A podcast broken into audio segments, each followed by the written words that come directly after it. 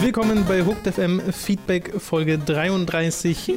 Wir beantworten wieder eure Fragen und daher direkt mal am Anfang der Aufruf, dass ihr Fragen stellen könnt und sollt, weil dieses Mal war es knapp. Oh, ihr seid eine schlechte Community. Was sollen wir denn machen, wenn ihr uns nichts einsendet? Wofür machen wir den Scheiß Es kann ja, eigentlich? es kann ja eigentlich passieren. Kommen hoch. Ich lasse erstmal Robin zu Ende Ich weiß nicht, was ich tun soll, wenn ich keine Antworten bekomme von der Community und mein Selbstvertrauen gestärkt wird, indem ich merke, dass Leute meinen Scheiß gucken. Das ist jetzt nicht der Fall, weil keiner eine Frage geschickt hat. Ich bin traurig. So, Amen. I guess. Amen. Man kann ja, also die Frage ist, ist, ist, Hooked, ist Hooked FM ein, ein Hooked FM Feedback Mhm. im Speziellen ein Format, das tatsächlich äh, ewig in der Form, wie es ist, laufen kann, wenn man guckt, dass irgendwie auf Dauer nicht mehr so viele Fragen und vor allem nicht mehr so viele interessante Fragen Ja. reinkommen. Man, ja, man, ich meine, monatlich ist auch eine Möglichkeit. Genau, das wäre ein Gedanke. Äh, das, da könnt ihr ja mal eure Meinung zu posten, aber wie gesagt, trotzdem nochmal separat davon Der, der, haben wir allein die. Meinung zum Feedback-Podcast sind jetzt schon drei Feedback-Podcasts, die wir ausführen können damit. Äh, wahrscheinlich. Einfach nur nochmal der Aufruf, Fragen zu stellen. Und ich meine, wir wollen ja wirklich, wirklich Fragen beantworten. Wir haben jetzt eine drin, die ist auch wieder nicht so ernst gemeint. Ja. Äh, aber fangen wir erstmal an mit äh, dem wunderbaren Usernamen namens Knurzpfoten. Ey, das ist wie Furzknoten und zwei Buchstaben verwechselt. Und Was ein Idiot. Null, Null statt einem O. Mega schlechte Rechtschreibung. Er sagt, oder sie, ich habe eine Frage an Robin. Man hört dich ja in manchen Situationen über die Formel 1 reden, wie langweilig die Rennen sind und so weiter. Das habe ich sehr, das habe ich seit sehr langer Zeit nicht gesagt. Okay. Ja.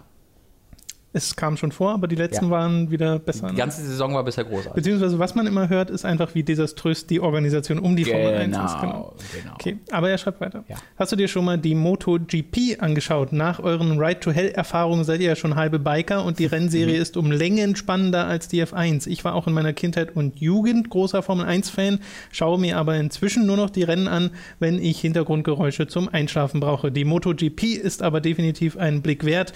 Das nächste Rennen findet am 8. Mai statt. Huch. Nun ja. Ko- Kommt nur leider nicht im Free TV. Äh, zum Glück gibt es aber den englischen Stream. Habe ich kein Interesse daran. Ich kann ja gar nicht, ich war, war gerade, habe gerade überlegt, wieso, aber ich kann das ja gar nicht logisch erklären. Aber wenn ich an, an Motorräder denke und Rennen, dann denke ich mir, nee, das ist nicht so spannend. Obwohl es super spannend ist und die Leute fliegen hin und dann, und das ist dann spektakulär und die machen überholen krass und dann in jeder Kurve sind die drei Zentimeter über dem Boden und scrapen ihre Knie dran. Das ist eigentlich mega spektakulär alles. Aber irgendwie müssen da vier Räder an den Autos sein, sonst klappt das nicht bei mir. frage mich, ob das was mit dem Aufwachsen zu tun hat, dass Bestimmt. du in Deutschland halt bestimmte Sport- und auch Rennsportarten hast, die halt populär sind, wie Mhm. Fußball und beim Rennsport ist es halt vor allem Formel 1. Ähm, Habe ich das Gefühl. Ja. Dabei gibt es ja da auch Ist viel mehr. Rallye und sowas, aber das scheint Ja. mir auch keine so große Rolle einzunehmen. Auch Formel 1 ist ja echt krass zurückgegangen seit den Michael Schumacher-Tagen. Mhm. Ähm, aber vom Rennsport ist es ja schon noch das. Und äh, bei anderen Sportarten ja genauso. Eishockey, Basketball und sowas scheint ja genauso sel viel, viel, viel, viel seltener in Deutschland gemocht und geschaut zu werden Hm. ja, Hand, im, jeweils, wenn eine, wenn eine WM ist und Deutschland ist im Halbfinale und bis Finale, dann wird jeder Fan von allem. Bei, Handball ist das ja so, bei Handball ist das so das, was nach Fußball kommt, aber halt so 13 liegen drunter von der Popularität her. Aber sobald die Handball-EM oder WM startet und dann Deutschland bis ins Viertelfinale oder Halbfinale kommt, dann ist jeder Handball-Fan. Und dann äh, machen die, die, die die Karnevalstypen da einen Song darüber. Äh, Wenn ich jetzt wann dann, ne, Handball-Song. Äh, und generell war jeder schon mal Fan. Aber dann ist halt die Frage, ob du dadurch, dass du ja quasi voreingenommen überhaupt daran geführt wirst und das Konsumieren dieser Sportarten viel, viel ähm, alltäglicher ist Mhm. als jetzt MotoGP Mhm. schauen, würde dir vielleicht MotoGP tatsächlich Spaß machen, aber du müsstest dich zwingen, erstmal damit anzufangen. Ich glaube, das ist es. Ich Ja. glaube, das ist es, ja. Formel 1 ist einfach sowas, was Teil meines Lebens ist. Ja. Weißt du, das, ich- das, das hinterfrage ich nicht. Und wenn, selbst wenn ich sage, oh, das war jetzt aber ganz schön langweilig, ist es trotzdem einfach, das macht man halt am Sonntag, wenn Rennen ist. Weißt du, das ist jetzt nichts, wo ich jetzt sage, okay, ich denke mal drüber nach, ob ich das nicht mal mache. Das gehört für mich einfach dazu. Das, seit ich denken kann, mache ich das. Äh, und äh, ich freue mich drauf. Bei, bei jedem einzelnen Start bei Formel 1 pumpt mir das Herz wie nichts anderes. und das ist auch oft doof, weil ich habe ja auch jetzt keinen, ich bin ja nicht der krasse Typ von einem der Fahrer, äh, der krasse Fan Ja. von einem der Fahrer. Das war früher, war ich der übelste Michael Schumacher Fanboy. Aber heute ist das halt so, ja, nö, ich guck's halt wegen Formel 1. Und ähm, da kann eigentlich keine andere Sportart mit konkurrieren, einfach aus diesen nostalgischen Gründen und weil das halt so sehr Teil meines Lebens ist. Aber du sagst ja auch, und äh, darauf fußt ja so ein bisschen die Behauptung von Knutzpfoten, äh, dass die Rennen nicht langweilig sind. Die Rennen an und für also, sich. Das waren sie, also es gibt Leute, die finden sie langweilig, weil halt Mercedes total äh, dominiert vorne und es immer nur Hamilton und Rosberg ist. Ja. Deswegen sind die ersten beiden Positionen meistens vergeben, aber dahinter ist halt so ziemlich, also dritte bis 14. Position geht so, wird so durchgewechselt konstant und diese, das sind kon- konstante Fights und das ist einfach mega spektakulär, die letzten vier Rennen. Es wird immer, man wird einmal abgelenkt von den Management-Scheiß im Hintergrund, von dem alten dementen Ecclestone, der erzählt, dass Demokratie scheiße ist und Frauen zu schwach für Formel 1 und Putin der Beste ist äh, und äh, Diktatur vielleicht und Hitler war ja auch nicht alles schlecht. Also das ist alles, das ist ein absolute, wie der Typ noch nicht einfach mal weggesperrt wurde, kann ich mir nicht erklären. Okay. Äh, da gab es ja auch die, die riesige Verfahren vor zwei Jahren wegen seiner Finanzgeschichten, wo er dann irgendwie auch für sich wieder rausge, rausgeekelt hat und ohne Strafe rausgekommen ist, obwohl er natürlich auch krass, äh, krasse Korruptionsvorwürfe da bekommen. FIFA-Parallelen kommen da Äh, auch ja, es ist wirklich so. Es ist, es ist wirklich, wirklich, wirklich nervig. Ähm, aber die Rennen an sich sind wirklich top. Okay. Dann kommen wir zur nächsten Frage oder zu den nächsten Fragen von Alucard. Der fragt, Ist Dracula rückwärts. korrekt, Ja. Dr. Akula. Dr. Akula. Wie steht ihr zum Thema Fanservice in Anime, Manga und Videospielen? Findet ihr es ganz nett, manchmal in absolut ernsten Videospielen mit ernsten Themen auf einmal eine halbnackte Sniperin auf, euren, auf eurer Seite zu haben? Oder habt ihr da gleich den Drang, das Spiel sofort zu beenden? Ich glaube, mal kurz die zweite äh, Einladung Fans dazu. Weil Ja. Das wird gerade ein bisschen laut wie in der Kirche. Eine Sekunde. äh, Verdammter oh Jesus! Gott, jetzt haben sie noch eine. Meine Güte, das ist aber wirklich laut. Ich hoffe, das stört euch nicht zu sehr. Es gibt eher so ein bisschen Atmos Atmosphäre. Jetzt hat Robin sogar noch den Vorhang zugezogen. Viel besser. Ja, ich glaube, das war eher so ein psychologischer Ja. Schritt. Äh, um die Frage zu beantworten, äh, ich glaube, es ist wieder noch, also äh, das Beispiel ist ja eine eindeutige Anspielung an äh, Metal Gear Solid 5. Ähm, An wen? An Ocelot oder was? Genau, der da halbnackt. Da gibt es auch sehr viele, Tomate. sehr viele Gameplays. Gerade als wir, du- in der Sekunde, wo du Quiet erwähnt hast, Ja. ist meine Klomate explodiert. Äh, woran das wohl liegt. Symbolism. Red mir über Quiet kurz. Also, nee, ich will diese Geräusche erstmal abwarten, die da Red über Quiet, getropft die ganze Jetzt red Zeit. über Quiet, Mann!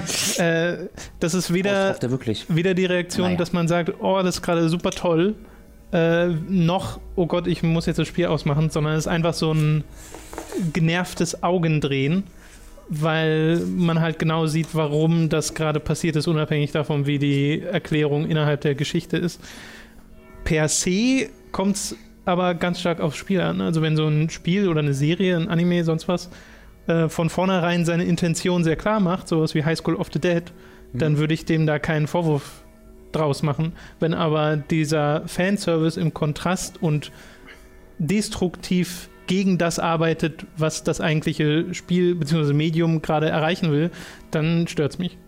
Geht mir, da ist er ähnlich wie dir. Es gibt eine Zeit und eine, eine Zeit und einen Ort dafür. Ja. Äh, in Metal Gear Solid ist es nicht. Der ist nicht der richtige äh, Ort dafür, wie, wie ich finde.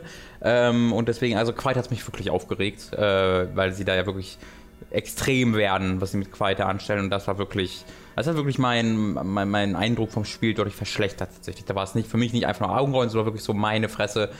Dieses Spiel würde mir jetzt gerade mehr Spaß machen, wenn das nicht passieren würde. Ähm, aber bei sowas wie Hyperdimension Neptunia äh, habe ich halt voll viel Spaß daran, weil es einfach so dumm ist und total zu der Welt passt und das wird nicht so getan, als ob sie nebenbei noch äh, über die nukleare Bedrohung der Welt sprechen. Ähm, dann passt das schon wesentlich besser. Genau Ja. das sage ich auch in meinem Edgy-Video damals zu Anime Awesome. Genau, man kann halt ehrlich sein mit dem, Hm. äh, was man da macht, mit dem Fanservice, äh, wie man es so oft nennt, oder halt den, dem Edgy-Genre. Oder man macht es halt so hinterrücks und versucht dann das irgendwie storytechnisch, Ja, ja. sie atmet durch die Haut und tran- tragischer Charakter und ich mm, denk's dir nur, mm, nee, guck dir an, wenn jetzt irgendwie in Metal Gear Solid 3, wenn da jetzt äh, The Boss, wenn es da irgendwie unlockable Costumes gegeben hätte, wo sie in einem Bikini dasteht oder äh, sonst oder halt noch schlimmer, wie das in 5 ist, als in der Story integriert wäre, dass sie zwischendurch irgendwie einmal am Strand siehst oder sowas. Das hätte sie total, das hätte das total gegengesteuert, dann hätte sie diesen Charakter aktiv schlechter gemacht. Also Ja, du in brauchst Metal für mich der 3 beste, die beste ja- äh, weibliche Videospielcharakter ja, wie, wie hieß sie denn? Äh, Paz? Nee, die, das Bond-Girl quasi. Eva. Eva, Ja. genau. Aber das passt. es. Aber da, guck mal, das ist, der, das ist ein Beispiel, wo das kein Fanservice ist Hm. für mich, weil das ist Teil des Charakters. Es ist Teil von des Charakters, dass sie Leute verführt und, und indem sie die. Leute verführt, äh, äh, erreichst du halt ihre Ziele. Und wenn du dich ein bisschen über die Backstory informierst, dann ist- fährst du halt, was sie alles für Geschlechtskrankheiten deswegen hat, was für ein furchtbares Leben sie deswegen führt, wie in, nicht mehr imstande sie ist zu lieben. Also das wird dann wirklich, das ist wirklich Teil dieses Charakters und Teil der Story und ist nicht einfach nur Fanservice. Sicherlich ist das auch Teil dieses Gedankengangs gewesen, dass das äh, die Spieler ansprechen wird, da eine hübsche Frau zu haben. Ähm, aber das ist eben begründet. Und bei Quiet ist es einfach nur, ja, sie kann nicht durch die Haut atmen. Äh, ja, äh. Das ist halt nicht Teil ihres Charakters, sondern das ist einfach so auf ihren für mich nicht existenten Charakter draufgepappt. Diese Begründung, die komplett separat Ja, läuft. genau, ich glaube, das ist der springende Punkt. Bei Quiet wirkt sehr separat die Entscheidung, wie dieser Charakter geformt ist Mhm. und äh, wie sie nach außen auftritt. Ja. Und bei Eva wirkt das viel homogener Ja. und du erinnerst dich eben an generell ja in Metal Gear Solid äh, 3 an James Bond Mhm. äh, Anleihen und es will da, glaube ich, ganz eindeutig diese Parallele ziehen, aber macht dann zumindest damit noch ein Wobei, bisschen was. wobei das Eva schon deutlich besser ist als die allermeisten James Bond-Filme, weil in James Bond sind die Frauen ja wirklich alle nur Trophies, die einmal gevögelt Mhm. werden und dann sterben dürfen. Ähm, beziehungsweise in den neueren James Bond haben sie es teilweise ein bisschen verbessert, aber gerade die alten sind ja die übelsten Showy-Filme und Macho-Filme. Ähm, deswegen macht äh, 3 das schon so ein bisschen besser, finde ich. Die zweite Frage von Alucard. Was sind eure Lieblings-Visual-Novels? Tom hat ja schon mal seine Begeisterung zu Ace Attorney mitgeteilt und Robin mag Danganronpa und Zero Escape. Habe ich damit schon eure Lieblings-Visual-Novels aufgezählt oder gibt es noch welche, die ihr noch mehr mögt? Also bei Ace Attorney würde ich mich auch mitzählen. Mhm. Ich habe den dritten Teil leider nie fertig. Ich bin nie über den zweiten Teil hinaus. Also ich habe den dritten auch gespielt. Ich auch nicht. Aber stimmt, wir hatten da genau die gleiche Geschichte. Ja, ja. Wir haben es sogar gespielt, während, oder wir haben dann irgendwie geguckt, irgendwas mit Far From Subtle, dass wir Das deren ist- Playthrough geguckt haben. schon, ja, ja. Wir hatten, und währenddessen irgendwie Dragon's Dogma oder irgendwie sowas. Wir hatten letztes Mal irgendwie erkannt, oder vor, vor ein paar Monaten, dass wir die exakt die gleiche ja, wir sind beide nicht über. Trials and Tribulations, Genau. glaube ich, der zweite Teil hinausgekommen. Was mich ein bisschen ärgert, weil ich mag die Reihe total gerne. Ich auch. Und Dani äh, ist da gerade voll drin, also hat Apollo Justice Teil 2, Mhm. hat Dual Destinies gespielt und sowas und freut sich jetzt auf den nächsten, der ja gerade Mhm. äh, auch für den Westen bestätigt wurde. Ja, weißt du, was bei mir- ich fand, das Problem war ein bisschen, der dritte Teil war einer zu viel vom Gleichen. Ab dem nächsten war dann ja das Neue mit neuem Charakter und sie hatten was Neues versucht. Und Trials and Tribulation war für mich eins zu viel, das im Grunde exakt das Nee, gleiche wie Justice in for 1 All. war. Justice for All war Teil 2 und Trials and Tribulations war Teil Okay, 3. ja, ich meine halt, ich, Ich meine halt so Teil rum. 3. Ja. Und ich habe die dann auch sehr äh, strikt hintereinander weggezockt und dann wurde ich halt ein bisschen. Ich habe auch schon äh, überlegt, ob ich einfach mal Apollo Justice anfange.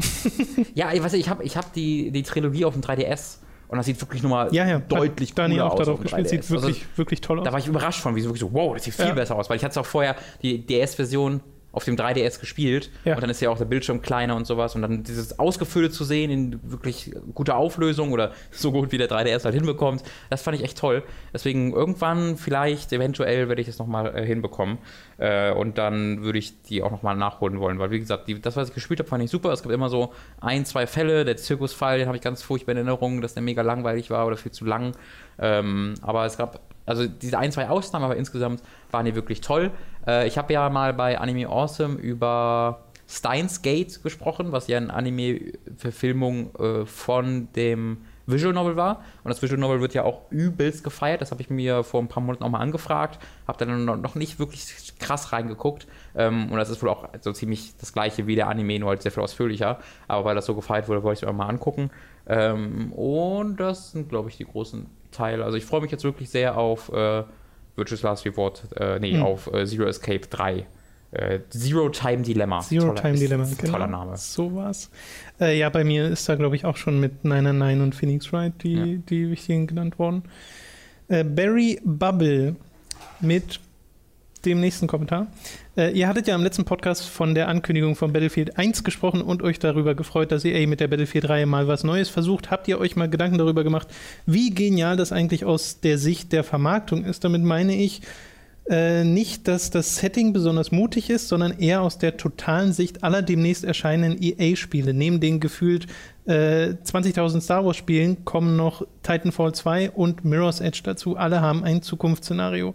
Neben dem Fakt, dass die Battlefield-Fans schon länger wieder ein Spiel, welches in der Vergangenheit spielt, sich wünschen, bringen sie Abwechslung in ihr Line-up. Damit sprechen sie noch mehr Leute an, beziehungsweise sie haben für jeden etwas dabei. Sie machen noch mehr Geld und noch mehr Leute dürfen sich an den halbfertigen Spielen von EA ergötzen. In Klammern bin mal auf die Kritiken von Mirror's Edge gespannt, sah ja in der Beta nicht so nach der fesselndsten Spielerfahrung aus, aber hey, immerhin Open World und Level-System.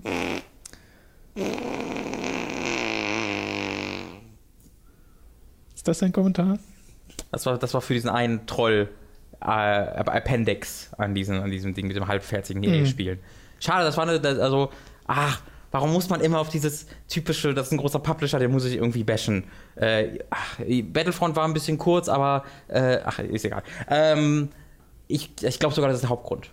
Also äh, Titanfall 2 kommt ja so ziemlich gleichzeitig mit Battlefield 1 raus. Äh, und da gab es auch letztes Mal einen Investor-Call, äh, wo sie halt gesagt haben, ey, ist das nicht Kannibalisierung, hör auf damit. Und da, halt, da haben sie dann gesagt, so, ähm, nee, weil diese Spiele so komplett unterschiedliche Szenarien und auch unterschiedliche Spieltypen sind, weil ja ne, Titanfall ist das schnelle, fixe, du jumpst überall rum, während Battlefield ja. jetzt wieder, also war ja auch bei 3 und 4 der Fall, aber jetzt wieder noch mehr zurück zu einem langsamen, äh, taktischen geht. Ähm, wie gesagt, war ja immer der Fall. Aber gerade Hardline war dann schon doch ein bisschen mehr. Yeah, wow, jump rein. Ja, aber jetzt sind die Szenarien, haben halt einen viel, viel größeren Abstand. Genau, das, das, also ich glaube, es gibt sehr viel mehr Leute, die jetzt Interesse an beidem haben, als wenn es der Fall gewesen wäre, wenn die jetzt im gleichen Szenario wären. Also bei mir ist zum Beispiel so, ich hätte jetzt, wenn jetzt Battlefield 5 wieder das gewesen wäre oder nahe Zukunft, ja. dann hätte ich gesagt, so, ja, brauche ich nicht. Okay. Dann lieber Titanfall. Dann lieber Titanfall. Ich, will, ja. ich, sag, ich, sag, auch jetzt noch lieber Titanfall. Ja. Ähm, aber jetzt habe ich auf jeden Fall Bock auf beide Spiele. Äh, und Call of Duty ist mir ehrlich gesagt jetzt völlig, völlig, völlig, also völlig Wumpe, egal. Weil Mirror's wo, Edge? Also Mirror's Edge freue ich mich sehr drauf. Mhm. Kommt jetzt ja auch schon in zwei, drei Wochen, glaube ich. Äh, Anfang Juni. Ja, ja, sie haben es irgendwie noch aus dem Uncharted-Release-Fenster ja, ausgeschoben. Gott sei Dank. Gott sei Dank. Äh, ich freue mich drauf, ohne aber zu enthusiastisch zu sein, weil ja, es war schon, es war schon Mirror's Edge, aber ich hatte mir vor allen Dingen was ein bisschen von der, von der Story gehofft, erhofft, dass sie jetzt die Chance nutzen und eine Story erzählen. Und das war ja, was ich von den ersten zwei Stunden gespielt habe, war es ja noch schlechter erzählt als Mirror's Edge 1, was wirklich eine echte, echte Leistung ist. Ich finde aber, die äh, Barry Bubble schreibt ja die gefühlt 20.000 Star Wars Spiele. Äh, also noch merke ich das nicht so richtig. Ich weiß zwar, nee, was du meinst, weil viele angekündigt mhm. sind äh, und wir wissen, Studio XYZ arbeiten jeweils an Star Wars-Spielen, aber auf der Haben-Seite der tatsächlich bereits verfügbaren Titel ist ja noch nicht so viel. Also ich habe noch da noch so gar keine, gar nicht diesen und äh, erlaube mir die Interpretation, Barry, zynischen Eindruck ich, von. Ich glaube, das wird auch gar nicht passieren. Ich habe das Gefühl, sie wollen eins pro Jahr machen äh, weil sie haben jetzt gesagt tatsächlich, dass das Visceral Game erst 2018 kommt. Also da wird mit der E3 leider nichts, äh, was wir letztes Mal im Podcast gesagt haben. Äh, dafür kommt in 2017 Battlefront 2, was in einem fucking Investor Call angekündigt wird. Und ich denke mir, EA, bitte, warum? Naja, aber. Also bei Battlefront bin ich so, ja, das ist jetzt nicht so die große ja, Überraschung. Ja, aber ich will keine großen AAA-Spiele, wo man geile Reveal-Trailer machen kann, äh, wo dann schon weiß, dass es kommt, aber dann trotzdem noch cool, yeah! Okay. Äh, und dann in diese Erwartungshaltung stattdessen reinzugehen, äh, finde ich ein bisschen doof. Äh, aber das kommt halt nächstes Jahr, dann kommt 2018 Visceral, 2019 äh, wird wahrscheinlich dann Battlefront 3 kommen, schätze ich mal, und 2020 dann das Respawn-Spiel. Äh, das würde ich jetzt einfach mal so, also bis auf 2019, 20 ist es ja schon ziemlich sicher. Ähm, und das finde ich eigentlich eine gute eine gute Mischung, wenn man natürlich jetzt noch bedenkt, dass auch jedes Jahr mindestens ein Star Wars-Film äh, kommt äh, beziehungsweise nächstes Jahr allein schon wieder zwei. Ah nee. Ja, vor allem, also. Rock One kommt ja Ende des Jahres. Ist mit Star Wars kann man einfach auch sehr viel machen. Ja. Also die, dieses Universum hat bereits in der Vergangenheit gezeigt, für wie Aber unterschiedliche Spielerfahrungen es bietet. Du hattest Empire at War, Strategie, du hattest äh, äh, Jedi Knight, Action ja, Adventure aus der Third Person, du hattest Republic Commando, taktisches ja. Squad-basiertes Spiel. Knights of the Old Republic, mega gutes Rollenspiel. Du hast recht, ja. Also das, ist, das sind schon, ich glaube, da kann man viel mitmachen. Ja. Empire. Wäre natürlich langweilig, wenn es jetzt einfach immer Shooter, Action, Adventure, Shooter, Action, Adventure, Shooter, Action, Adventure. Das, und das, das da, kann, da sehr, kann halt, sehr gut passieren. Und das ist halt, da sind Stories dann ja irgendwie immer oh, Spielecharakter entdeckt, dass er die Macht hat. Die böse Ja, Seite ja, zieht ja. ihn an, aber er muss dagegen ankämpfen äh, und wird dann doch Deswegen hoffe ich, dass sie sich sowas wie Republic Commando einfach nochmal so ein tolles Spiel. Empire at War habe ich auch so gern gespielt. Äh, also diese Side-Project fand ich echt noch immer am interessantesten, muss ich sagen. Hm. Ja, bei mir ist halt Jedi Knight über allem, was das angeht. Aber ja, also bevor, aber ich muss auch sagen, ne, so ein, so ein Uncharted Star Wars wäre ich auch voll dabei. ja, naja, das sah ja aus, als würde 1313 Ja. so in diese Richtung gehen. Das sah ja mega gut aus, Ja. äh, allein audiovisuell. Das wäre mega der langweilige Deckungsshooter geworden, bin ich mir sicher. Irgendwie glaube ich es einfach. sein. Kann Weil gut Lukas. Arzt hat jetzt auch nicht die mega besten Spiele gemacht. Und, Nein, in den letzten Jahren äh, nicht. Und also es gibt ja es gibt ja die Ansage, dass das Visceral Game so ziemlich Uncharted als Vorbild haben Es gab soll. ja auch hier neulich mal diese Berichte über das Darth Maul-Spiel, was nie rausgekommen Mm, ist. ja. Das sah gar nicht so verkehrt aus in den paar Szenen, die man da gesehen hat. Ähm, und jetzt äh, erst vor ein paar Tagen gab es Szenen von einem ja. Strategiespiel, das sah furchtbar Das aus, wie ein in so einem ne? Mobile- Mobile-Game, ja. Mobile-Ding. äh, das war nicht so, nicht so hübsch. Aber ja, also da wurde schon viel gecancelt, aber ich hoffe, dass sie jetzt so ein bisschen einen Plan haben, Mhm. was sie damit machen. Exobros, die nächste Frage. Wann geht es mit Marlow Briggs and the Mask of Death bei Time to 3 weiter? Haben wir das jemals mit Mats gespielt eigentlich? nee, das haben wir mit äh, Leo noch gespielt. Ja, dann fangen wir das ist schon an. sehr lange her. Reboot. Oh Gott. da waren wir aber schon relativ Wir weit. waren schon ziemlich am Ende, glaube ich, ja. Ja. Aber ich meine, ich habe habe den Spielstand weitergespielt. Ich habe es nicht durchgespielt, aber ich glaube, ich habe es Okay. privat weitergespielt mit dem Spielstand. Aber ich bin mir nicht sicher. Ähm, aber ich weiß auch, dass das ein bisschen dann ermüdend wurde, äh, wo wir dann waren, weil das hat sich dann, das, das hatte so die ganzen spektakulären Sachen und war mega absurd cool und völlig überraschend und was zum Teufel ist das Projekt? Dann, und dann wurde der Entwickler geschlossen. Egal. Ähm, Ja. Aber nee, wurden die ich, geschlossen oder wurden die zu irgendwas anderem? ich glaube, nee, die gibt's. Ich, ich meine, ich habe letztes Mal erst gesehen, die gibt's nicht mehr, weil die Okay. hatten ja nur Scheiße, die hatten Prison Break Spiel, Ja, ja, ja. wirklich nur Müll gemacht, bis auf dieses eine Spiel dann plötzlich. Und ich glaube, danach gab's die dann nicht mehr, aber ich weiß auch nicht hundertprozentig. Su, wie hießen die nochmal? Irgendwas mit Su, glaube ich. Das weiß ich nicht mehr. Ähm, jedenfalls weil meine ich mich daran zu erinnern, dass da, wo wir waren, das dann sehr ins Schiebepuzzle Arena, Schiebepuzzle Arena äh, in die Formel abgerutscht ist und da wenig cooles, spektakuläres Auch da, Dummes auch war. da habe ich keine Erinnerung mehr dran. Meine letzte aktive Erinnerung ist der Upside-Down-Helikopter-Ride, der exakt das war. Achso, ja, den weiß ich schon wieder nicht mehr. Nee, wir waren in diesem Dschungel, wo wir gegen Die Käfer gekämpft so haben, weißt du? absurde Sachen gemacht in diesem Und noch Spiel. Käfer, die, das war ein bisschen lahm. Ja, ach stimmt, ja doch. Mhm. Jetzt erinnere ich mich. Stimmt. Ja, also ist äh, nicht wirklich geplant, Exo, aber äh, alle, die es noch nicht kennen, Ihr äh, holt's den, euch. den sei zum einen gesagt, dass man sich Malo Bricks durchaus mal holen kann, äh, weil das noch, also gut, ich weiß nicht, wie es aus heutiger Sicht ist, aber es ist halt ein ganz normales Third-Person-Action-Spiel. Das ist God of War. God of War, genau. Ja. Briggs and the Mask of Death. Oder schaut es euch mal bei Time to 3 an. Ja. Oder beides. Oder beides. The Yeti LP.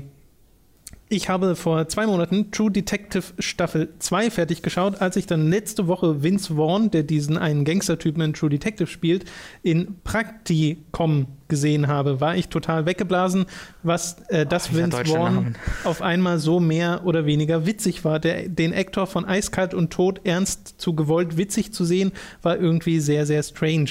Musste dann gleich wieder umschalten. Ich konnte das einfach nicht weiter anschauen. Das ist mir tatsächlich das erste Mal passiert, obwohl ich Schauspieler wie äh, Leo und Konsorten sehr gerne zuschaue. Ist das euch bei einem Actor, äh, ja, bei einer Actor, Actress Aktor auch schon mal passiert? Also ich finde find ganz lustig, dass es bei dir da so rum war. Ich finde es auch super lustig, dass es bei ihm Vince Vaughn ist, der normalerweise Weil den hast du wirklich nur in Blödsinn. genau in so Comedy-Rollen ist. Ja. Äh, und das hier die Ausnahme war. Aber klar, wenn du vorher nichts mit Vince Vaughn gesehen hast, Ja. dann äh, ist es halt da so rum.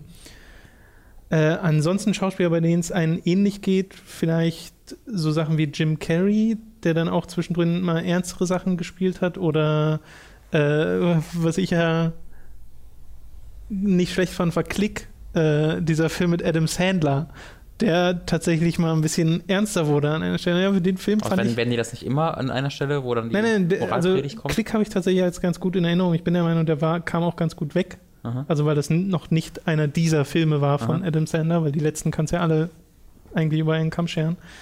Ähm, fällt dir sonst noch was ein? Nicht wirklich. Schauspieler, die bekannt sind für einen Stick oder sowas und dann was anderes machen? Naja, also wo, wo es mich gestört hat, nö. Also ich finde es eigentlich immer ganz geil, wenn Leute aus ihrem Metier herausbrechen und was anderes versuchen. Äh, Ich weiß, ich habe von irgendjemandem gelesen, der, der John Goodman in Cloverfield schwer ähm, ernst nehmen konnte, weil er den nur aus so Hangover und sowas kannte. Roseanne. Äh, so, ja. Aber der hat ja auch schon so ein, zwei ernstere Sachen vorher gespielt. Ähm, aber er kannte ihn halt nur so Blödsinn und konnte ihn dann nicht so wirklich ernst nehmen. Das fand Okay. ich ganz, ganz amüsant und ein bisschen schade, weil der so unglaublich gut spielt. Ich weiß noch, wie es mir damals ging, als äh, ich Leonardo DiCaprio in den ersten Ja, das war wirklich weird. ernste, also er hat ja schon York, immer ne? ernste Rollen gespielt, aber halt äh, Naja, er war halt immer, er, immer so als dieser Schönling. Ja, ach, er war der du Titanic? Boy. Genau, und Gangs of New York war einer der ersten Filme tatsächlich, wo Ja. es dann so, finde ich auch Daniel Day-Lewis so toll. Ähm, Das ist aber auch gemein, ne? Als kommt bis Leonardo DiCaprio, willst du ernst werden und spielst dann gegen fucking den Day Lewis Daniel an, Day-Lewis. das halt einfach nicht geht. mit einem fabulösen Schnäuzer auch noch. Ja. Und einem Zylinder.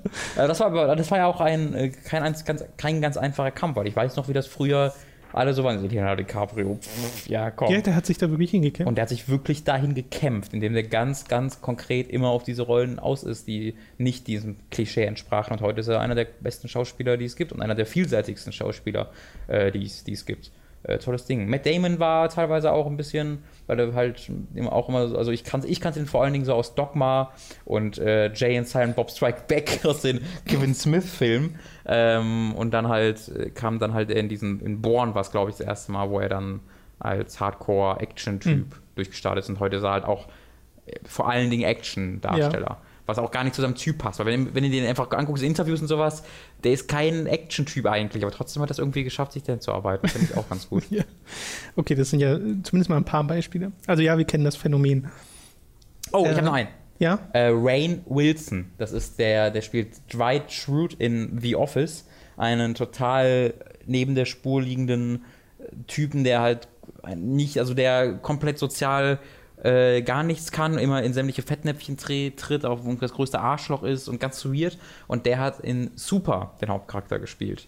Äh, dieser äh, Kick-Ass-mäßige Superheldenfilm vom Ja. Macher von Guardians of the Galaxy. Ist auch noch gerade einer gefallen. Ähm, und der spielt, das ist halt ein sehr ernster Film eigentlich. Und ich, das war die, also ich kenne ihn auch wirklich nur in diesem Film, abseits von The Office. Und ich habe ihn nie als den Charakter in dem Film gesehen, sondern immer nur als Dwight Schrute. Und das war ein bisschen doof. Ich glaube, mir ist sogar ein sehr, ein sehr gutes Beispiel in den Kopf gekommen, nämlich äh, Brian Cranston, den man für Ja. Malcolm in the Middle Stimmt, kannte, die ganze Zeit als diesen trotteligen Ja. äh, Vater, der nichts auf die Reihe bekommt und der dann plötzlich Heisenberg spielt in Breaking Bad. Und dann auch, der ist ja einfach durchgestartet dann plötzlich. wirklich. Ja. Du hast den Drive plötzlich, was macht der denn? Das war so alles, also wie toll das ist, dass er irgendwie mit 50 oder wie, wie auch alt er auch immer war, dann nochmal seine Karriere neu starten konnte und wie befriedigend das sein muss. Ja. Und so das führte dann zu dazu, dass man wegen ihm, unter anderem wegen ihm, in so Filme wie Godzilla geht Ja. und dann total enttäuscht Ja. ist, weil er da so eine kleine Rolle drin spielt. Der ist, ich der ist glaube ich, echt eine Dreiviertelstunde oder eine Stunde sogar da drin. Das ist gar ja nicht seine so Gefühl trotzdem sehr aber genau, das Rolle. fühlt sich halt wirklich so verschwendet, aber du denkst immer, okay, gleich kämpft Daniel, Ja. gleich, gleich, gleich kämpft Brian Cranston gegen Godzilla, gleich kommt's. Und dann passiert halt der. Zweikampf. Ja. Get out of my territory. Oh, spring ins Meer. Ja.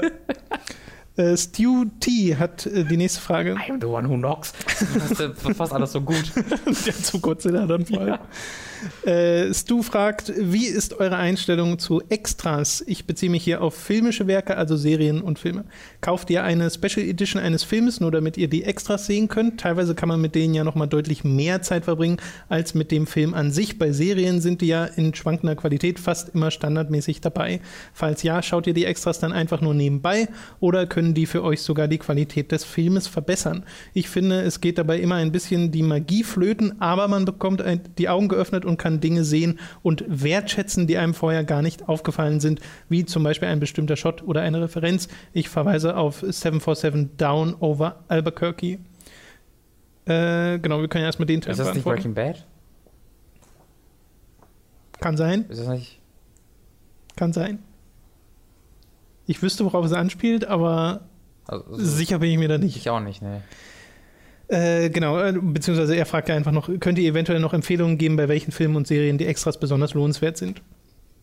Ja, die Peter Jackson-Filme sind natürlich ne, Herr der Ringe Hobbit. Ja, Herr der Die Ringe ja- ist tatsächlich auch das, das eines der gewesen, wo ich wirklich komplett mich Ja. durchgeschaut habe. Zwölf Stunden oder so. Und das hat die Filme eher aufgewertet. Also ich verstehe total, dass man diese Perspektive haben kann mit, es nimmt einen die Magie, weil man halt sieht, wie die Sachen gemacht sind, so hinter den Steier.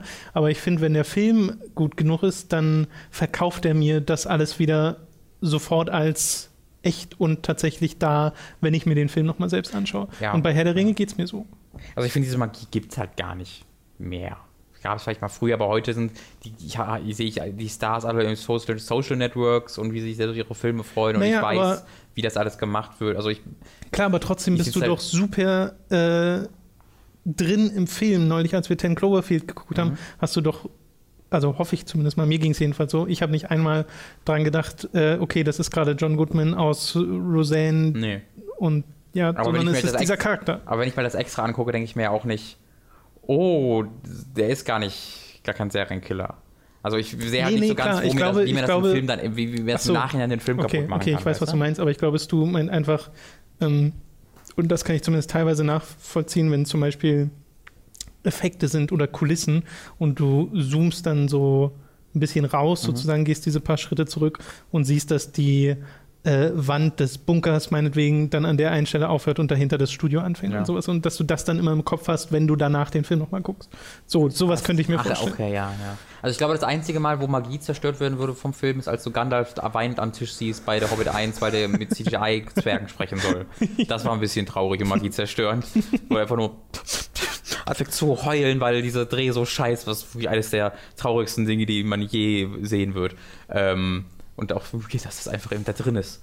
Dass sie das wirklich drin und dann Naja. Peter Jackson sagt, ja, das war ganz schön scheiße. Aber die ganzen Extras sind ja so. Diese ganze zwölf Stunden Extras von der Hobbit, das Peter Jackson sagt, ja, und dann kam das Studio und hat gesagt, äh, ja, aber und dann hatten wir, dann hatten wir den dritten Film, mussten wir dann noch drehen und haben zwei Wochen Actionaufnahmen aufgenommen. Dann ist aufgefallen, dass wir keine Ahnung haben, was wir denn machen wollen, haben alles abgebrochen und ich hab geweint. Naja, Hobbit, kauft die Blu-ray. Das war so weird. Ja, ich glaube, das äh, wird in gewisser Weise bei mehreren Leuten bereut, dieses Ja. Projekt. Hobbit 3 war, ja, also ich mag die ersten im Film immer noch super gern, aber der dritte ist wirklich Bei mir war das ein konstanter Abstieg. Beim ersten Hobbit war ich sehr überrascht sogar, dass mir der so gut gefallen Mhm. hat. Beim zweiten dachte ich mir, hm, okay, und der dritte ist wirklich. Das, war ich, das saß ich im Kino und war ist das langweilig.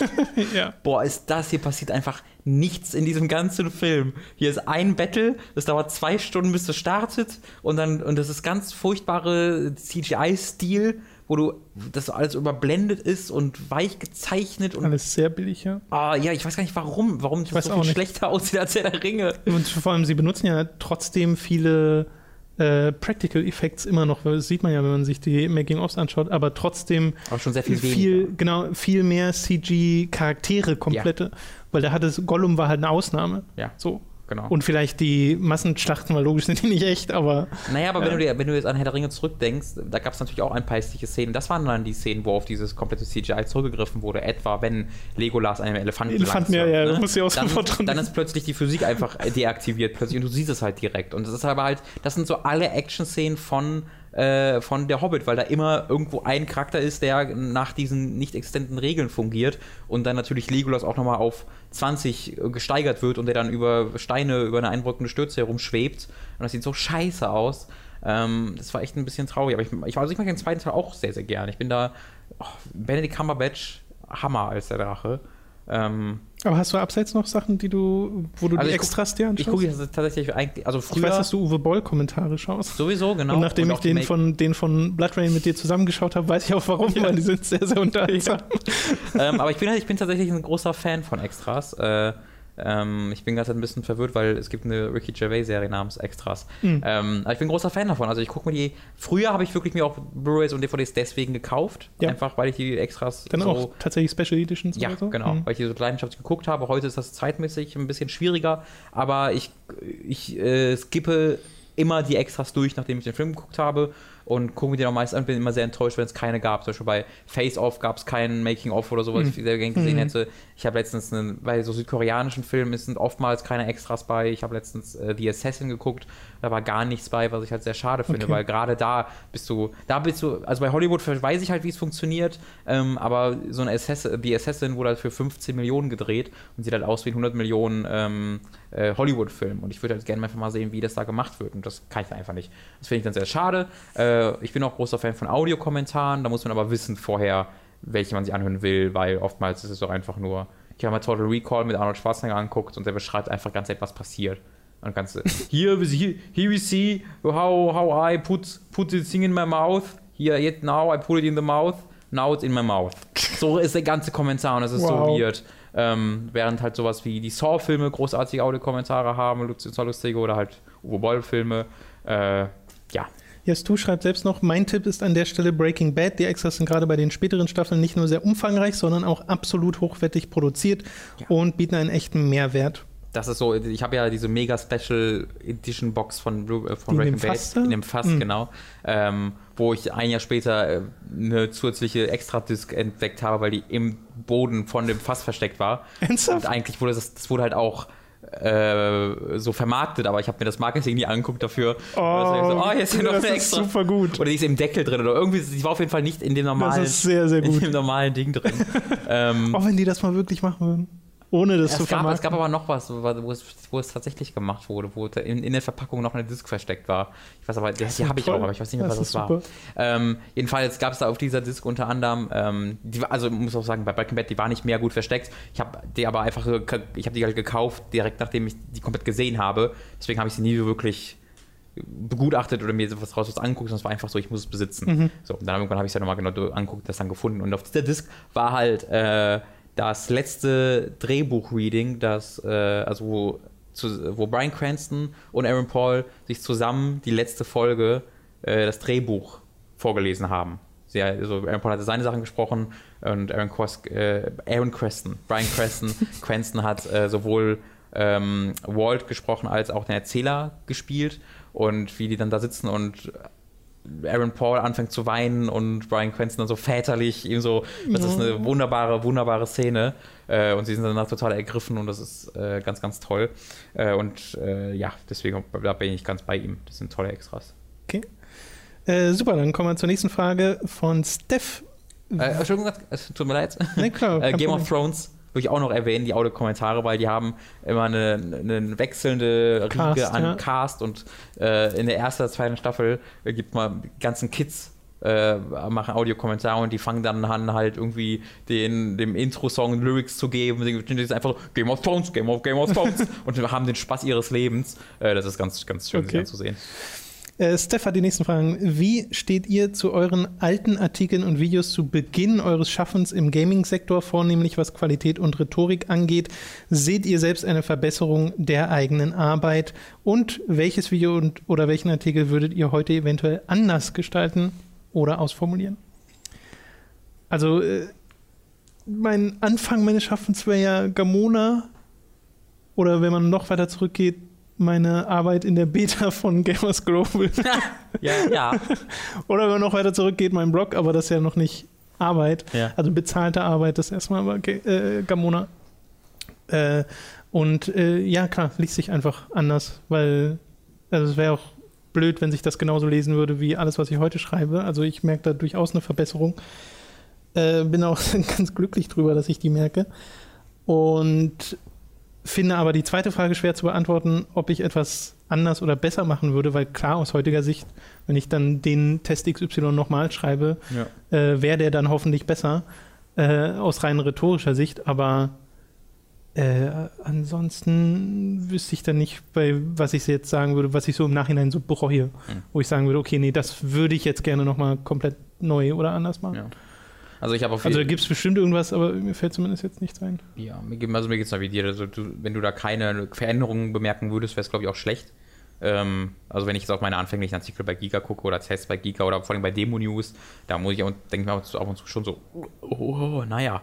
Äh, es gibt einen Halo Wars Test von mir, der irgendwie über 17 Seiten geht gefühlt. Ähm, also das war irgendwann, das war wirklich so, eine, so eine, sowas, was ich lernen musste, dass, in der, dass ein, ein, guter, ein gutes Review nicht ist, wo alles drin steht, was jemals interessant sein konnte, sondern wo, wie- wo du am kürzesten äh, das wiedergeben kannst, was du über dieses Spiel fühlst. Also Länge ist nicht gleich Qualität. Das war halt lange Zeit einfach was, was ich mir dachte. Je länger es ist, desto mehr Aufwand habe ich reingesteckt. Punkt. Mhm. Äh, während es eigentlich so ist, etwas runterzukürzen und in wenigen Worten zu sagen, ist viel, viel schwieriger, als einfach nur alles auszuformulieren. Ähm, und das habe ich halt vor allen Dingen gelernt, als ich da als freier Redakteur für Magazine geschrieben habe, für 360 äh, Live und PS3M, hieß es, glaube ich. Ich weiß es nicht. Jedenfalls, da habe ich halt ganz oft diese äh, ganzen Kurztests gemacht, wo dann auf einer Seite sieben Tests waren, äh, wo du dann wirklich in zwei Absätzen ein Ja, Spiel beschreiben musst. 250 Zeichen oder so. So in etwa, ja. Ja. Und das war halt wirklich so eine Herausforderung. Das, aber das hat, das hat mir total geholfen. Das hat total geholfen, okay, was sind hier die wichtigen Punkte, was muss ich sagen, was ist Mhm. egal. Ähm, und jetzt ist mir, also mir fällt so auf, weil wir jetzt ja nur noch Videos machen und weil ich auch bei Giga längst halt nur Videos gemacht habe, schreibe ich wirklich anders und ich bin nicht mehr so gut darin, Artikel zu schreiben. Äh, da bin ich schlechter drin geworden, weil ich jetzt halt immer, wenn ich irgendwas schreibe, schreibe ich es, um es, um es vorzulesen um, oder um ein Voice-Over daraus zu machen, um es wiederzugeben. Und das ist eine ganz andere Art und Weise, etwas zu formulieren, bei mir zumindest, als wenn ich etwas für den, fürs zum Lesen halt schreibe. Und ich hatte letztes Mal noch mit jemandem geschrieben und da wu- wurde mir halt gesagt so, äh, wie, äh, wie natürlich sich das, also wie sehr sich das, was ich schreibe, anhört, wie das an oder liest wie das gesprochene Wort. Weißt du, wie, dass, ich, dass ich nicht so schreiben würde, wie andere Leute schreiben würden, sondern ich schreibe so, wie ich erzählen würde. Ähm, und das ist auch gar nicht immer nur positiv. Äh, bei, in dem Fall äh, fand es dann gut, aber ist, ich kann mir auch vorstellen, dass das manche Leute eher so, schreibt schreib doch mal vernünftig, Alter. Mach nicht diese komischen äh, Wortlaute da rein. Äh, aber das hat sich bei mir echt reingebürgert. Aber wenn ich mir jetzt auch angucke, so versus Final Fantasy 13 oder sowas, oder wo ich halt das er- gerade selbst angefangen habe, Videos zu schneiden, was vor allen Dingen technisch aha, nicht so ganz geil ist, aber auch was ich da sage, ist teilweise ein bisschen bla. Äh, aber vor allen Dingen, das habe ich ja schon öfter erwähnt, wenn ich an meine ersten Sachen bei Giga angucke, wie halt mein Nostalgiga zu Dino Crisis 2, ähm, da musste ich halt erstmal lernen zu moderieren und äh, das war alles ein bisschen. Also ich, ich habe bei mir dann schon das Gefühl, dass ich da für mich eine sehr starke Entwicklung entdeckt, äh, meine zu sehen und da auch ein bisschen froh darüber bin, weil teilweise habe ich schon Schwierigkeiten, dahinter noch zu stehen, was ich da teilweise vorher gemacht habe. Äh, da sprichst du ein paar wichtige Sachen an, weil worauf sich Steph jetzt vor allem bezieht, ist ja das äh, Schreiben, Hm? Äh, beziehungsweise gar nicht unbedingt. Nee, äh, sie hat ja geschrieben Videountertitel, Quatsch. Mhm. Also bezieht sich nicht nur aufs Schreiben. Okay. Ähm, aber an Videos habe ich jetzt gar nicht sofort gedacht. Und ich glaube auch, dass das total, also bei mir ist es, wenn dann unterbewusst passiert, dass ich anders schreibe, als wenn ich jetzt einen Artikel äh, für ein Magazin schreiben würde, was aber definitiv passiert ist, weil ich ja im Kopf habe, wie ich das dann sagen möchte. So, man plant ja da ein bisschen voraus. Aber gerade so Sachen wie Videoschnitt oder so ist halt, also da sind, glaube ich, die Unterschiede am krassesten zu bemerken von der Qualität, beziehungsweise am stärksten ist wahrscheinlich Moderationsqualität, das, was sich Ja. verändert hat und die Art, wie man redet, wenn man etwas produziert für ein Video oder sowas, weil wenn man sich da meine Anfangssachen von 2011 anhört und seien es nur die Podcasts, dann klinge ich da einfach noch sehr anders, als Hm. es jetzt der Fall ist. Ja, man muss halt lernen, dass man anders sprechen muss, äh, wenn man in ein Mikro redet, als wenn man privat spricht. Genau. Beziehungsweise, Naja, aber es hat ja auch, ich glaube, das hat auch positive Auswirkungen Ja, auf das das, auf private Gespräche, weil man nicht mehr so geneigt ist äh, zu nuscheln, weil Mhm. man deutlicher redet, äh, lauter redet und sowas und das ist, glaube ich, sehr hilfreich. Das ist wirklich was, was mir auch privat erzählt wurde von Leuten, die mich lange kennen, auch von der Familie teilweise, dass ich einfach deutlich, deutlich klarer rede als Mhm. früher. Äh, das war ja, das, stand, das ging ja so weit, dass es auf meinen Zeugnissen in der Grundschule stand, dass, ich Nuschelst? so, dass, dass ich so stark nuschle, dass mich niemand versteht. Okay. Weil ich ja wirklich mal so gesprochen habe und das war immer sehr schnell und ich habe dann, habe ich schon öfter erzählt, dass ich die ganze Zeit so gesprochen Mhm. habe und in einer Tonlage und dann war ich halt schon anders, als es vorher war, deswegen war es halt ein bisschen schwierig. Ähm, also das, da bin ich wirklich dankbar, dass ich in diesen Job reingekommen bin, weil das hat da wirklich sehr, sehr geholfen. Ich glaube, es ist auch eine Sache des Selbstvertrauens, wie du dann sprichst. Ja. Wenn du dann einfach Total. bisschen, immer so sprichst, dann bist du halt ein bisschen vorsichtiger. Äh, und dass du halt hier dann das Selbstvertrauen gewinnst, zu dem zu stehen, was du sagst und dich ein bisschen halt, ja, ein bisschen der Welt hinzugeben und sagst, hier, das sage ich jetzt, deal with it or not. Ja, also Selbstvertrauen, also ich war total introvertiert äh, zu Beginn dieses, dieses Jobs Ja. bei Gamona noch. Äh, und das hat sich halt stark gebessert. Aber das passiert einfach mit der Zeit. Ja. Also es ist nichts, was von heute auf morgen passieren kann, glaube ich. Okay, damit haben wir die Frage hoffentlich äh, zu deiner Zufriedenstellung beantwortet, Steph, und kommen zu Ramses. Ist das, war das Lost, Steph? Ich glaube schon, ja. Wo du als, die du als der bezeichnest. Versehentlich im Dreist. Livestream, ja. So, Der Tom ähm, tut immer so, Dabei er weiß ich vor allem, Leute. dass es eine Sie ist im Forum. ah, guck mal. Ist, ich habe Du nur die, dich gar nicht um ich habe die Community. Natürlich stellen die komplizierte, keine Fragen, wenn du ständig deren Geschlecht falsch einsortierst. ich habe die komplizierte Verbindung zwischen dem Foren-Usernamen Steph und Lost, Lost Steph nicht, nicht geschlossen im Livestream. okay, okay. Ja, kann, ich- da, da kann ich dir keinen Vorwurf machen. Okay, Ramses hat die nächste Frage. Oh, hey, Ramses persönlich, das ist ja cool. Hallo. Äh, er fragt erstmal, ob was zu Uncharted 4 kommt. Die Frage hat sich inzwischen erledigt. Aber er fragt auch, kann man das spielen, ohne einen der Vorgänger gespielt zu haben, oder sollte man sich vorher die Nathan Drake Collection holen? Ich glaube, die sollte man sich unabhängig davon holen, weil das äh, wert ist zu spielen. Aber ich glaube, das kann man ohne Probleme auch so spielen. Ich glaube sogar, es ist teilweise besser, es so, so zu spielen. Weil ich, also ich glaube, wenn du die jetzt so, wenn du die jetzt vorher spielst, dann hast du noch mehr Ermüdungserscheinungen von diesem Gameplay als so. Und ich glaube, das Spiel könnte ich ein bisschen mehr aus dem Hocker hauen. Weil ich glaube, für mich war halt, also geschichtlich war, waren jetzt das nie die krassen Momente, also es waren, gab natürlich einzelne sehr coole Momente, aber das war jetzt für mich geschichtlich nicht so, so gut, dass ich sagen würde, da ist es wert für die ganzen Charaktere komplett neu kennenzulernen. Okay. Hm, das finde ich ein bisschen schwierig, weil ich finde, es ist auf jeden Fall äh, lohnenswert, Nathan, Elena, Sully äh, kennenzulernen in den vorherigen drei Teilen. Mhm. Das Ding ist, die vorherigen drei Teile sind spielerisch einfach nicht sonderlich gut gealtert.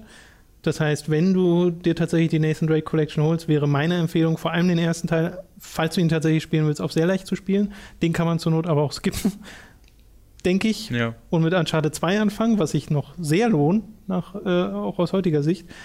Äh, Uncharted 3 wiederum würde ich, wenn ich das heute spielen würde, auch nur auf sehr leicht spielen, damit die Kämpfe so schnell wie möglich vorbei sind, weil ich finde die dort ganz, ganz furchtbar. Äh, aber die Story gefiel mir bis auf das Ende ganz gut. Also das, was sie machen wollten in drei, Mhm. Teil 3. Äh, und in gewisser Weise ist das so ein bisschen Setup für Teil 4, aber nicht wirklich so sehr, dass du jetzt in der Geschichte von Teil 4 nicht hinterherkommen würdest, wenn du den vorherigen Teil nicht gesehen hast. Aber das mit, Ermüdung, mit den Ermüdungserscheinungen bin ich mir nicht so sicher, weil Uncharted 4 äh, seine, seine Gameplay-Ansätze so anders gewichtet als die Vorgänger, weißt du, weil es so viel mehr Exploration ist. Ja, aber also das ist ja genau das, was ich in meinem Review meinte, dass es halt nicht genug ist, finde ich. Also es ist halt immer noch so viel altes Uncharted, dass es. Also ich glaube halt, wenn du, wenn du diese ganzen Kämpfe und, und äh, Sprungpassagen und sowas nicht schon äh, 20, 30 Stunden vorher gespielt hast, bist du von denen genauso Hm. ähm, positiv beeindruckt wie von den äh, Erkundungspassagen. Wenn es, während es jetzt so ist, wenn du die schon kennst, alle vorher, sind es halt die Erkundungspassagen, die dich raushauen, äh, äh, weghauen, während die anderen wieder bekannt sind. Ich glaube, wenn du das halt nicht kennst, ist es eher ein Gesamtpaket, das dich beeindruckt. Ja. Das ist so meine, meine, Ja. meine Vermutung. Aber wenn es dir nur um die Frage geht, muss man die gespielt haben vorher? Nee, ich glaube nicht. Nee, muss man nicht. Da kannst du ruhig einfach mit Uncharted 4 anfangen und hast da, glaube ich, auch deinen Spaß mit. Okay, dann fragt er noch, äh, wieder Ramses, spielt die Demo von Neo in einem extra Demo-Gebiet oder glaubt ihr, dass man im fertigen Spiel nochmal die gleiche Scheiße durchleben muss? Ja, das ist auf jeden Fall Teil des Spiels. Also es ist, die bauen nicht so gigantische Gebiete nur für eine Demo. Ich glaube auch, es wär- wäre ein bisschen viel. Es wird wahrscheinlich anders sein an vielen Stellen, wie das ja so oft ist zwischen Demo und Mhm. Release-Version. Aber das Gebiet, den, den Boss und so, wäre ich auch nicht überrascht, das in sehr, sehr ähnlicher Form auch im Spiel zu sehen. Ja. Wahrscheinlich in einem anderen Kontext. Weil du hast ja gar keinen Ja, aber in Gott der- sagen. Demo. und ich weiß jetzt nicht, ob davor überhaupt noch was kommt oder ob das tatsächlich das ist das erste Gebiet, was du im Spiel hast, Hm. weißt du? Oder ob es davor nicht schon zwei andere Level gab, Ja. so, die dir vielleicht ein paar der Mechaniken beibringen oder sowas. Weil ich hoffe, das hat das Spiel. Naja, das hat halt die gleichen Notizen wie Dark Souls, die du auf dem Boden Mhm. verteilt lesen kannst. Also da würde ich jetzt auch gar nicht viel mehr hoffen, ehrlich gesagt. Aber ich bin, also das wird mir auf jeden Fall auch gespielt haben. Das war auch der Grund, warum ich dann nach dem ersten Level aufgehört habe, weil ich mir dachte, du musst jetzt nicht Das dann nochmal machen. zwei komplette dieser wahrscheinlich drei Level durchspielen, die in dem fertigen Spiel nur noch sind. drei ja. weitere. Äh, ja, ich habe mir dann, also ich habe es jetzt nach dem Stream auch nicht nochmal gespielt, weil ich will dann auch die fertige Version einfach spielen. Ja. Und das dann im Gesamtkontext einer Geschichte, falls es die in irgendeiner Form geben wird. Ja. Äh, und dann vor allem auch mit dem Wissen, okay, das ist mein Charakter, den ich jetzt auch genauso durchs gesamte Spiel ziehe. Ich sehe einfach Neo als weiteren DLC für The Witcher 3. Als weiteren was? Als weiteren DLC für The Witcher 3. Als Hardcore-DLC. Ja, das ist halt auch danach Button Ryan, denkt er sich, okay, gut, wenn, Fuck it. war ich jetzt schon in Frankreich, gucke ich nochmal kurz in Japan vorbei. ja, sehr gut. Oh Gott, ist alles viel schwieriger hier. Äh, so, die letzte Frage, sehr ernst gemeinte Frage von Jonas Müller. Wenn ihr ein Tier wärt, welches wäre das? Kakadu. Auch Fantasiewesen sind erlaubt. Das hat Kaka im Namen, deswegen habe ich es gewählt. Hat das einen Grund oder? Ich würde mich immer amüsieren. Ich fände es immer lustig. Weil, ich, weil es sind ja wie Pokémon, glaube ich, äh, Tiere. Das heißt, du kannst ja meinen eigenen Namen sagen. er sagt Fantasiewesen. Kakadu, würde ich mal freuen. Ich, ich wollte gerade sagen, er sagt Fantasiewesen. Also theoretisch so. ginge auch sowas wie Pokémon. ja, dann wäre ich gern Shiggy. Nee, dann nehme ich auf jeden Fall Shiggy, mit, aber mit der Sonnenbrille. Ja, na- natürlich. Das ist, sonst, die anderen sind kein Shiggy, die anderen sind möchte gern Shiggys. Es gibt ein Re es gibt ein, es gibt Shiggys, Shiggy ist auch keine Art von Pokémon. Es gibt eine, ein Wesen, das heißt Shiggy und das ist das äh, Sonnenbrillen-Shiggy. Die anderen sind alles Wannabe-Shiggys. Wannabe-Shiggy, Alter. Ich hatte mal bei mir im Freundeskreis, äh, beziehungsweise das war eher ein Bekannter, sein Spitzname war Shiggy. Weil der halt immer, so der war halt immer cool und der wurde dann tatsächlich Shiggy genannt. Ernsthaft? Ey, Ding ist, Alter. Shi- Shiggy ist so gar kein cooler Name. Ja, aber das war so lustig. Also das ist deswegen, das war so ein bisschen selbstironisch und der hatte da selbst so Freude dran. Das war total toll, dass er einfach Shiggy genannt hat. Ey, Shiggy, Alter, das fand ich total lustig, auch heute noch. Ich finde, also Shiggy ist einfach Coolness in Person. Deswegen passt am besten ich, zu Ich mir. wollte gerade sagen, hast du von den Pokémon eigentlich schon eins der coolsten genommen. Ja. Äh, Relaxo wäre doch eine schöne Wahl. Bei dem ist alles so egal, sowohl in der Serie als auch in den Spielen. Ja, wobei dann vielleicht eher so äh, Bisa, äh, wie ist der letzte? Flor? Bisaflor? Was ist, der, was ist die zweite? Knosp. Knosp, genau. So Bisa Flor, niemand interessiert sich für dieses Pokémon. Das Pokémon sitzt halt irgendwo und grast so ein bisschen. Äh, weißt du, bei, bei, wenn du Relaxo bist, wollen dich halt Leute immer noch haben und knuddeln. Niemand interessiert sich für dich, wenn du Bisa Flor bist. Also wenn du diese Egal-Variante haben willst, vielleicht Bisa Flor. Stimmt. Oder du, oder du bist das, äh, das äh, die Abomination-Seerobbe. Dann bist du auch, glaube ich, auch, kannst, wirst du, glaube ich, auch schön allein gelassen. Robbal, ja, genau. Der entwickelt sich garantiert zu was ganz Coolem. Ich fände es aber sehr lustig, wenn seine Entwicklung noch schlimmer wäre, wenn einfach der Ball an Genau seiner Nase größer, sagen. größer Ja, ja. wird und äh, das das eigentliche Pokémon ist. Ja, das ist wie bei dem Dark Souls-Wesen, wo die Augen eigentlich die Augen sind. Bei, bei diesem Ding ist, der, der Ball ist eigentlich das Pokémon und der Rest ist. Wie ist bei äh, Paras. Das wird ja zu Parasec heißt Ja. das, glaube ich, und dann ist es ja auch, der Pilz ist das eigentliche Pokémon und die Krabbe unten dran ist. was? Ja, ja. Excuse me? Naja, das, es gibt, das gibt es ja im echten Leben, ne? Diese Pilze, die äh, Tiere quasi Ja. übernehmen und Paras ist das. Das steht sogar im Pokédex drin, dass die Pilze das eigentliche Tier übernommen haben. What? Ja. Dark. Aber wann, wann, wann kommt denn der Pilz da zum Tragen? Ach so, der Kleine hat ja schon Pilze auf dem Genau, der Rücken, hat zwei kleine Pilze und Ja, Parasec ist dann einfach nur dieser große. Nicht entwickeln! Nicht entwickeln! Kill me, I can't feel anything das ist ja auch so krass, weil Parasecs zwei kleine Augen sind ja leer, die haben keine Pupillen mehr. Ach krass! Äh, Harsch! Nicht voll die dramatischste Entwicklung aller Zeiten. No! ja. Äh, sehr gut. Okay, dann äh, was das mit dieser Hast du Folge. Pokémon entschieden, äh, definitiv? Ähm, Bist du jetzt. Du, ich hab ich keine- habe doch jetzt Relaxo genommen. Okay, du hast? Relaxo genommen, ja. es gibt sicherlich noch andere. Zapdos oder so. Hab ich schon mal von der- Zapdos wäre ich zum einen effektiv gegen dich, und weil äh, Elektro. Und ich könnte fliegen. Ja, ich hätte nicht viele Chancen. habe ich schon mal vom. Doch, habe ich schon mal erzählt. Von dem besten Diss aller Zeiten, wo ein äh, dicker Typ in einer, wo Japan war und ein dicker Typ stand im Türrahmen. Dann kam ein anderer dicker Typ von hinten, wollte vorbei, hat gesagt, Alter, soll ich jetzt mal die Pogoflöte holen, was ist hier los? Dieser ganze Raum war einfach für 10 Minuten tot. Das kam so aus dem Ah, sehr Nichts. gut. Oh, das war so lustig. Weil auch der, der jetzt gesagt hat, war halt selbst noch ein bisschen fülliger als der, der im Türrahmen stand. Also, Alter, soll ich die Pogoflöte holen oder was? das ist nicht schlecht. War halt der komplette Raum voller 90, Leute aus den 90ern. Das war lustig. Ja, Pokémon Rot-Blau ist in dieser Generation, glaube ich, allgemein geworden. Okay, und jetzt bekommen wir Besuch von Mats. Das war's auch mit dem Podcast. Geht auf patreon.com slash hooked, wenn ihr uns unterstützen wollt. Schaut die vergangenen Podcasts in der Playlist und denkt dran, Kommentare äh, in die Kommentare und zu posten. Fragen Ich glaube, die meine ich Leute natürlich. Bis dahin. Tschüss.